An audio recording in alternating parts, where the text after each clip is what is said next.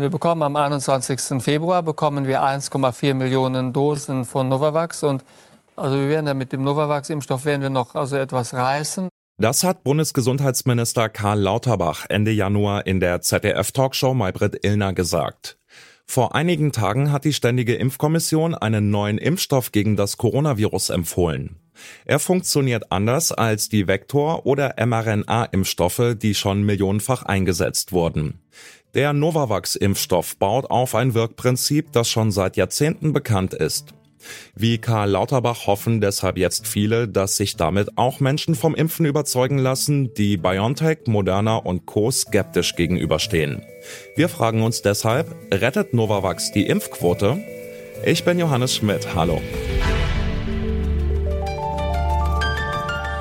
Zurück zum Thema.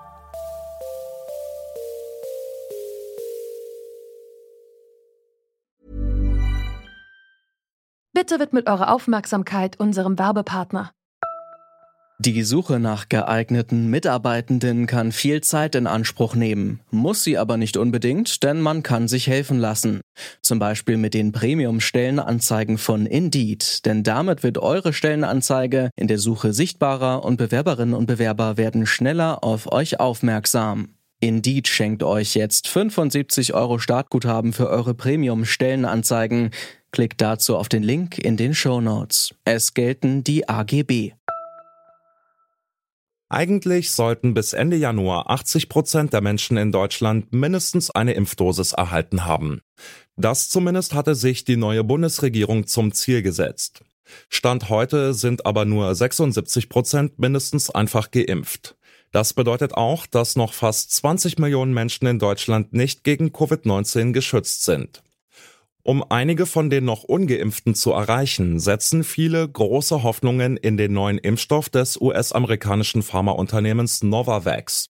Der ist ein sogenannter Proteinimpfstoff und beruht auf einem Wirkprinzip, das schon länger eingesetzt wird. Zum Beispiel bei Impfstoffen gegen die Grippe, Hepatitis B oder Gebärmutterhalskrebs.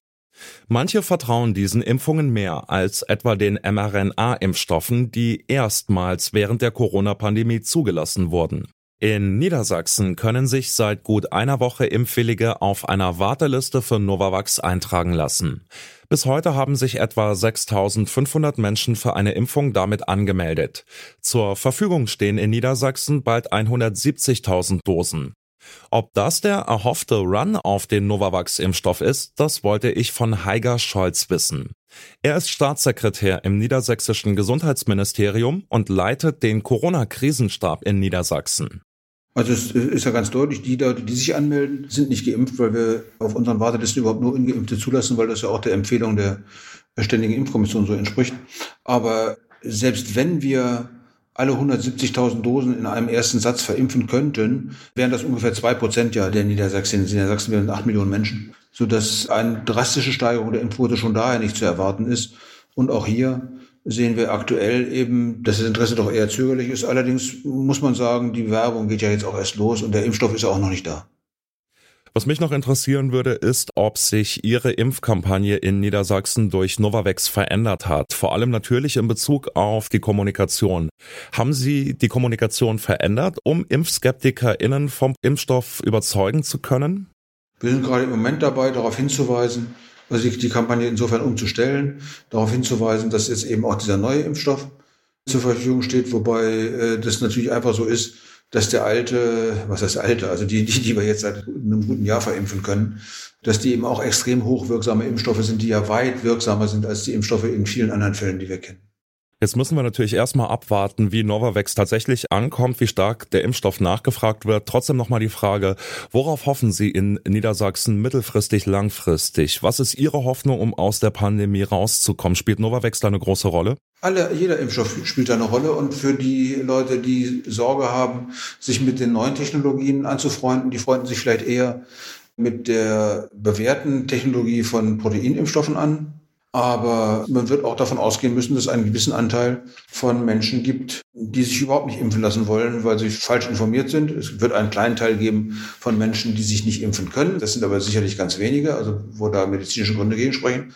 Aber sonst werden wir einfach leben müssen mit der Situation, dass etliche sich nicht impfen lassen wollen. Und wir können nur hoffen, dass äh, eine Kombination aus immer besserer Impfquote, immer besserem Impfschutz und von daher immer höherer Immunität sich addiert zu denen, die sich natürlich infizieren und das dann überleben. Das muss man ja auch sehen. Das ist ja nicht selbstverständlich, dass ich das überlebe, wenn ich mich infiziere. Macht es da überhaupt einen Unterschied, dass es jetzt einen Impfstoff gibt, der auf einer altbewährten Methode basiert? Also haben die ImpfskeptikerInnen wirklich auf eine Alternative gewartet?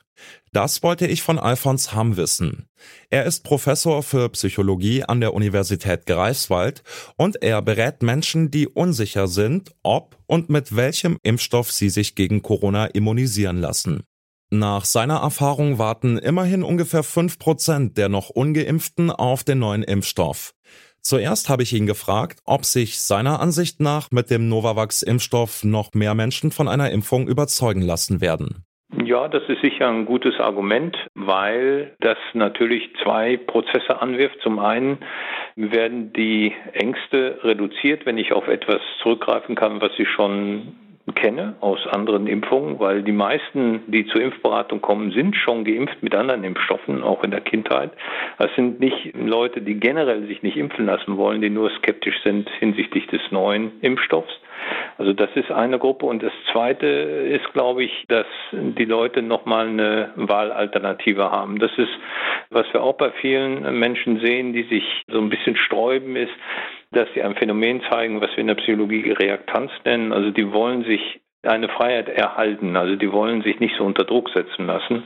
Und das ist so ein zweiter Mechanismus, der höchstwahrscheinlich dazu führen wird, dass wir schon noch ein paar Menschen mehr zur Impfung dann bekommen. Was müsste denn nach Ihrer Einschätzung getan werden, um die Impfquote insgesamt zu steigern? Sie haben ja jetzt verschiedene Aspekte angesprochen. Aus der Sicht des Psychologen, worum geht's denn da noch? Was steckt denn da psychologisch noch dahinter? Naja, also was wir in den Beratungen sehen, ist, dass viele Menschen so Fragen haben hinsichtlich des Risikos aufgrund von Vorerkrankungen. Da ist es äh, sicherlich so, dass eine individuelle Beratung sehr wichtig ist. Das ist etwas, wo man die Menschen nicht mit alleine lassen kann. Und da ist es so in der sogenannten Primärversorgung, also in der hausärztlichen Versorgung, nicht immer möglich, genügend lange Zeiten zur Verfügung zu stellen für solche Beratungen. Das macht in unserem Fall schon eine Menge aus. Also beispielsweise kann ich eine Herzmuskelentzündung bekommen, weil ich als junger Mensch schon eine Herzmuskelentzündung hatte durch diesen Impfstoff. Das sind zum Beispiel so Fragen. Wie sind die Langzeitfolgen? Also das sind alles Fragen, die die Menschen bewegen und das ist wirklich gut, da eine individuelle Beratung zu machen, weil es auch in der individuellen Beratung immer darum geht, so ein Vertrauensverhältnis aufzubauen. Das ist ja etwas, was ich durch solche, sagen wir mal, breit gefächerte Informationsmaßnahmen nicht so hinbekomme. Das ist sicherlich ein Punkt, wo man noch mehr investieren könnte. Und äh, ich halte auch die Idee von der Impfberatung auf einer individuellen Ebene für eine gute Idee und es wird auch sehr gut angenommen bei uns. Rettet der Novavax-Impfstoff die Impfquote? Hm, wahrscheinlich eher nicht. Zwar werden sich schon noch einige Menschen überzeugen lassen, allerdings braucht es vor allem auch Aufklärung. Also zum Beispiel individuelle Impfberatung wie bei Alfons Hamm. Und dann gibt es da auch noch die Hoffnung auf einen richtigen Totimpfstoff, der noch einmal ein paar mehr Menschen motivieren könnte, sich doch noch impfen zu lassen. Das war's von uns für heute. Die Redaktion hatten Alina Eckelmann, Lea Schröder, Esther Stephan und Rabia Schlotz. Produzent war Benjamin Sadani, Chef vom Dienst war Oliver Haupt. Mein Name ist Johannes Schmidt, ich sag Tschüss und bis zum nächsten Mal. Zurück zum Thema vom Podcast Radio Detektor FM.